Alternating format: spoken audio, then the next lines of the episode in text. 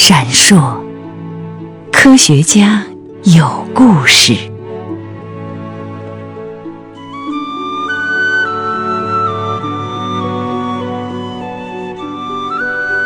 为什么还要谈到黄宗英？后来在野外，我们都讨论过这个问题。我说我一生有两个信仰，一个信仰我的专业林业绿化，第二个信仰共产主义理论。黄宗英他们那一次小木屋拍录像片的时候，在一个林地里面工作，中间休息的时候。要我谈的时候，我谈了这两个，所以这个跟他也多少有关系。他实际上有很多事非常同感，因为文化界的这种各种事情也蛮多。八二年刚下第一次进港乡，他跟我，这个呢也有意思，就是我当时是先在樟木、基隆那些地方调查。调查的时候，我去的时候，刚教的学生、毕业的学生啊，还有什么，人家陪我调查。调查完了回来，准备到港乡，因为对港乡啊，以前这个两年就是去过一次，下大雪去，呃，在雪地里面看港乡大林子。结果我这次准备要去扎扎根调查。而且当时已经有五千块钱项目经费了，对不对？走走这个冈底斯山翻过来到拉萨，然后准备在往藏东南去的时候，在日喀则有线广播站大喇叭哇哇哇哇哇挂在墙壁上。广播的时候，里面有内容，就是黄宗英等这个的一个中国作家代表团到拉萨来。哎呀，为什么我一听到了以后，我想到要他真的来了？我以原来我还不相信他，因为他信口讲的，他到西藏来找我。我当然我不吭声了，但是我心里想，我本来对你们这个呃文化界的人，好像就觉得比较浮躁的，有的时候信口讲讲的，有的时候夸张其词的，哪能兑现呢？像我们代代的哦，我要答应你什么事有什么事，我想不一定的。结果听到这个八二年走走。冈底十三走日喀则到拉萨啊的情况之中，就听到有线报，哎呀，我想这个人真的是还是来见药药见月了，嗯，来了，至少他这次来，他脑子里面觉得就想到有用。在以前我曾经碰到一个这么一个人，我现在是不是在西藏能碰到？哎，正好在。他在呃拉萨的宾馆，我们在侧边的一个普通房间，他们在有一片好像给这个大房子啊、有厅啊什么给这些。他当时我还有一个印象，就是他们的呃呃文学代表团还有一个人王乐旺，王乐旺不是后来一直因为他批判他啊什么蛮多的。他是个文人里面比较，当时是把他放在反动文人的范围里面啊，其他几个，哎呀有意思，呃，人家就到了这儿来，人家就告诉我，我住在这儿，因为我一住到那儿去，都是普通的这个司机啊，其他老百姓来来去去，但是一接触以后都是徐老师啊什么的啊。嗯，说是徐老师？好像有有人要找你，打听你找你，后来就来找我，啊，这个过程他就写过了，就说他找我以后，当时很特别的就是他们的记者代表团啊，已经活动结束几天结束了没有，已经买票，飞机票准备回成都了。而那个时候的买飞机票非常非常困难，一般都是政府去控制的机票，给他已经订好哪一天哪一天了。结果他找我去一谈以后啊，我说我要到港乡去啊，像那个那篇名字非常好啊，要调查啊什么，这个什么这些情况，他马上，哎呀，我跟你去。而且在拉萨呢，就好几个地方，呃，去去到处去磕头呼吁啊，反映情况的时候，他就跟着，然后他就把票退，他把票退了，因为我这个以前其他地方也写了，人家有三个事情要等着他回去，最重要的就是赵丹先生的死过世几周年。这很重要，是吧？第二个就是赵青的宝莲灯，那个那个舞蹈啊，是一个好像有个有个公演的这个场啊，还有一个什么事了，我记不清了，三个事。而且因为机票买都不容易，退掉以后再买怎么办？他不管，我退掉，我不走，那么。他还要上其他地方还不同意啊，啊，不同意，他还写信给呃中国中国科科委科协黄就是就是就是就是那个谁谁谁吴明玉啊什么这个主任啊什么那，他说我不能走了，我这个地方正好呃许凤祥在洗澡，我一定要跟他去。这么个情况，我觉得一般人不容易做到。他就是为了这个事情，所以我们就走拉萨，他就等着我，跟我走拉萨，一路到宁芝，然后到波密，然后到港乡，然后再回到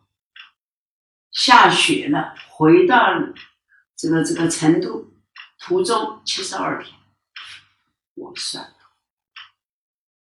这是他以前写任何一篇报告文学不会这样子，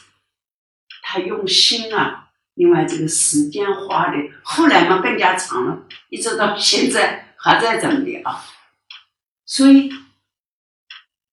我起先我也。有一段啊，他跟我走啊、跑啊，我都很感谢啊。这个中间还带了呃，就是抓着学生，一路以前好玩。我经常到了哪儿沿路，我一个人进站，结果途中就有人跟住了。哪个林一觉，哪个林一听，哎，徐老师要他有学生在这儿，就跟着徐老师去。呃呃，去好好学学，就这么一路就张罗，呼噜呼噜就人就多一点起来了，对吧？专业人员嘛，到了港乡，小帐篷啊什么，在港乡里面，他到大森林里面去，究竟要看看你这个讲的大森林怎么这么伟大？他是他一米六七。人横开来，人的高度跟你的手背是一样的，所以他站在树前面啊，给给我做标杆，他大叫：“哎呀，我给徐老师钉在树上了，一米六七，就是我这个有的树啊，这个胸高直径，我就告诉他，我们量一般这个树多粗，人的胸高直径一米三的地方。”有第一个纽扣的地方，这个他两手测冰具啊，我一米多不高什么。另外一个就在呃帐篷里面，就一直跟着我们，住在帐篷里面看我们白天上山，晚上回来哈，那个拉座你看啊，这个情况都有。还有一次呢，就是显得就是蘑菇中，大家都。蘑菇粥，只有几个小蘑菇，特别漂亮。晚上回来很晚了，煮的时候都分不出来一锅汤。这个汤呢，今天又汤还特别鲜嘛，我还真的还多喝了两口汤。夜里，我跟他，因为女的好像可能体质比较弱一点吧，就心反应，就觉得呀胃不舒服，就上吐下泻，就在外面。结果另外的小帐篷一夜起起伏伏。第二天我们每天都到林子里面去，第二天一天就大家都软叮当的就坐在。外面石头上，后来就他先到，我们不是住在部队里面嘛，所以部队的支持啊也很不得了的，野战部队，本来是不不会接待人的，结果你看徐老师又是黄老师，又是后来洛索区的一大帮人到了部队，变成部队为家了，嗯，这一次。后来就是七十二天，我一直带了标本啊什么，呃，不能干了，那标本什么的，把这呃西藏的人给安排回去啊。我跟他两个做了一个，就是冯师傅的叫风水科的车子出来，这一路出来，夜闯二郎山。冰雪，这个我都写啊，他这个这么一个过程，我主要的就觉得我感动，我感谢，我感激，我觉得我我觉得语言不好说，像人家凭什么嘛？他到处给我求，跟我一起去呼吁，像个疯婆子一样的呀。求求你啊！这个地方怎么这么好啊？他也跟着讲呀。你看徐老师考察什么的，他讲的要比我实实在在的专业还要煽情两句啊，什么等等的，各做这个球。而且呢，当时的机关啊什么，好像对一般人也不是很严密的封闭，对徐凤祥更开放。为什么？人走进去也行，破的吉普车进去也行，哪都可以进去。所以这一次是关键的、最重要的，就是我们在小帐篷里面的小摸之梦的开战。写也写过了，你也知道了啊，可能看到的，就是我们是个大帐篷，我们称之称之为中军帐。大帐篷是下面是漏的，但是帆布的，其他呢小的封闭的帐篷几个。这个大帐篷里面呢有有部队里面拿来的那个小的折叠钢丝床啊，我们两个人一人一个啊。然后里面呢，因为弄个不是树桩啊，啊弄个石头啊，啊板啊啊做工作台啊，还有这个边上啊就是放蔬菜。他先提前走，提前走了以后，有一段我一个人在里面，也反正我们把那该整理的做完吧，嗯，呃才走。因为做解析木啊，背到城里去，背到哪去不可能，要调查完。就是，所以我那个时候一个人睡在帐篷里面，那个支路支路在那牛头攻进来吃这个。呃，老三片啊，嗯，萝卜片、土豆片、白菜片，在那吃的时候，呼噜呼噜这个声音，再加上他头啊脚弓进来，你看，什么这火柴一画，点个蜡烛一看，什么叫鬼嘛？牛头马面嘛，就是。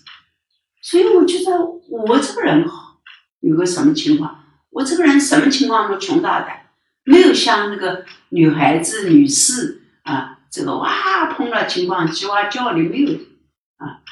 赶出去，去去去，赶出去。牛头马面我不怕的。那么他跟我在一起住的时候，他呃后来严重的先送他到部队里面去的，因为太潮湿啊，他舒不舒服。这个过程里面就是解决缓和了两点，一个我我不愿意跟他多说什么，对吧？我们就是回来，哎，很感谢他，又给做饭，又给晒被子，又给什么哈。有一次跟我们到林子里面，等等等等啊，感谢，嗯，然后呢，这个他就看我们在这做啊，他也写些东西记录记录，我们在那做我们的东西啊，这个这是，而且呢，结束完了以后，我们两个人都是睡眠差的吧，就什么，他一边抽个烟啊。这个这个讲讲，我嘛这个翻翻，呃翻烧饼翻来翻去睡不着的时候，他就讲到他经历的情况，就是他的感情，他的感情，他主要就是讲他们是呃作为劳劳改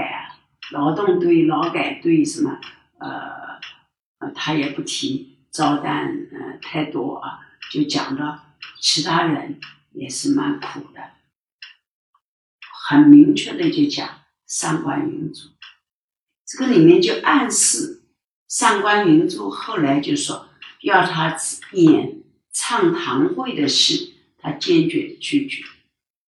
唱堂会就是被叫到呃地主老财啊什么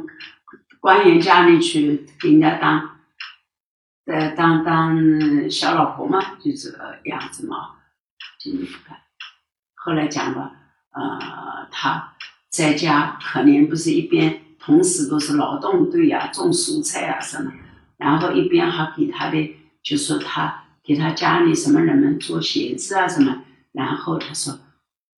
哪一次放假回去跳楼自杀。他讲这些情况呢，我听了以后，我就逐步的对他就不是感觉你们文化人。有什么特殊，而是甚至于对对人家有一种低看一点的啊，好像觉得文化人，嗯，好像不严肃啊，不什么的，我就就感觉不一样。所以他怎么谈呢他的一些周围的情况啊，他家的情况以后啊，那我也谈谈。我觉得我现在，他要问了来啊，家庭情况，我就说。我现在就是个要搞高原生态定位研究，啊，讲了那么困难，我是那么长时间了，两年，呃，当时八二年第一次不是已经四年了嘛，啊，我说我就到处讲啊，我觉得这个东西，这个科研研究的价值啊，对这个高原生态的情况啊。我讲，只要要求不高啊，只要在呃林子里面搭个小木屋啊，就做起工作起来了啊。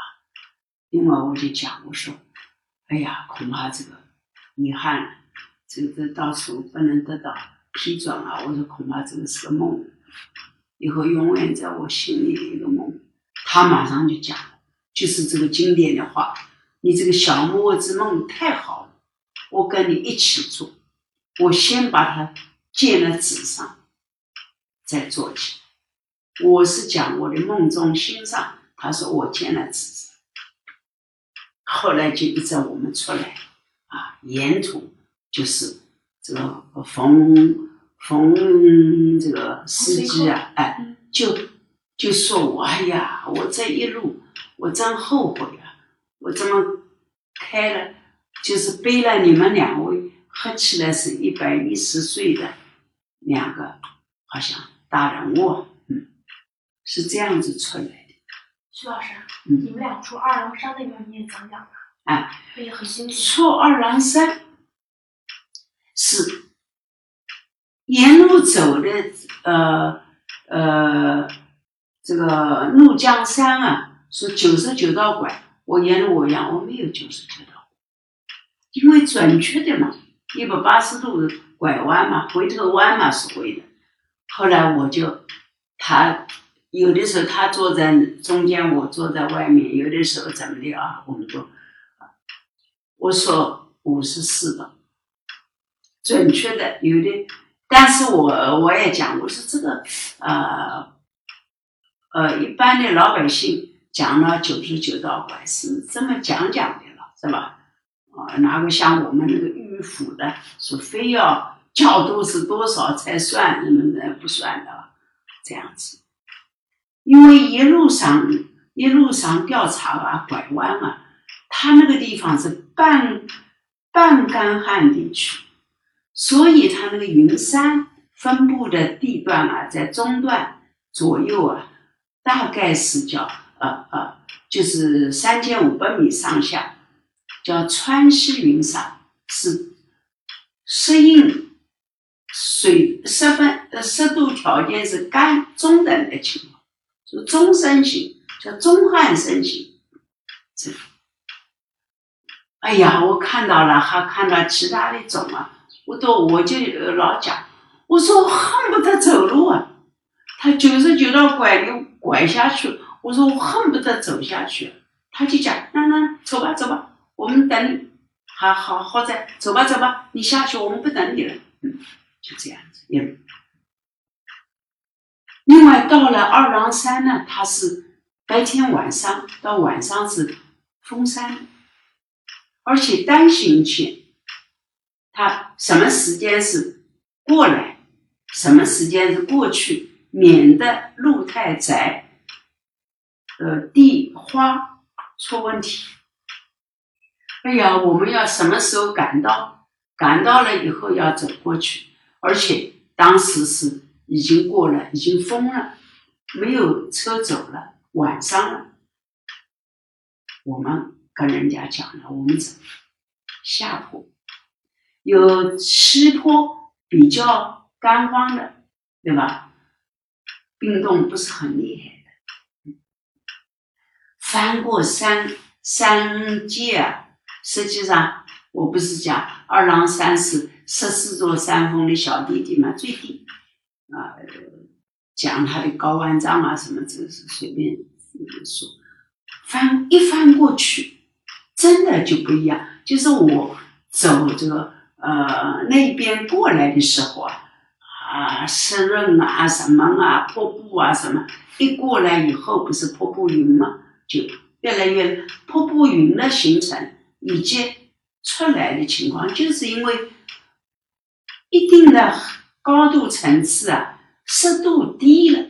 湿度低了就把那个水汽就吸了，吸了，吸了，吸了，马上出来啊。那么现在翻了这个山界，山界的山口这个过去以后呢，马上这儿就是一片什么？就是个冰雪世界，大树。小树，尤其是中等的树啊，冷杉树一直是一直是平展的，所以它能够沉沉得下一点雪，所以树叶子上平展的沉了雪以后啊，灯光一照，闪闪发光，哎呀，冰晶玉洁，童话世界就这样，是我是这么看的，又是又是。冷山了，又是什么呢？枝冠、树冠、枝叶平展了，这个他就呃，就只有看看什么，就是一般看看就是听我讲了什么。那么人家师傅听都不听了？人家师傅帽子都除掉以后，头上紧张的汗啊，热气腾腾啊，一直。半个头伸到外面来看住这个路啊，又老讲这个防滑链不配套啊，就害怕出去。就在这个地方，他讲：“哎呀，我真是后悔啊！我怎么随便就答应了给这个啊两个人加起来一百一十岁的啊，好像我这个负重太重了什么的。他呢就稍许拐弯的时候叫叫一叫符号，所以叫那个。”窄弯，前面有险桥，那个那个简单的儿字形的这个地方，他报一个弯道啊，多次弯道啊，他马上讲的儿，他讲儿，那个师傅就讲不是，是在道或者前面有哪个地方是有一个小桥，我们还哈哈大笑。就是我还讲，我说你那个想，你下一次要把你儿子带来了吧？他真的是第二次他儿子就去了，就现在经过世的儿子，超级。苏老师，我补一句啊，当时那个开车的司机冯崔科，冯师傅他之所以那么紧张，因为当时那个路面是有薄冰，对就跟开在油上一样，就是就是特别危险。是但是你们心态还是很乐观。我们不，他负责开车，他负责看标志，我负责这个呃看浪漫的浪漫的看这个冰雪啊、树啊什么这些，所以一路大家都很高兴啊。这个黄宗英所以一直感到就是说，跟这个徐凤祥在一起是个疯狂的搞专业的人，都谈不上哪里是恐怖，哪里可怕没有。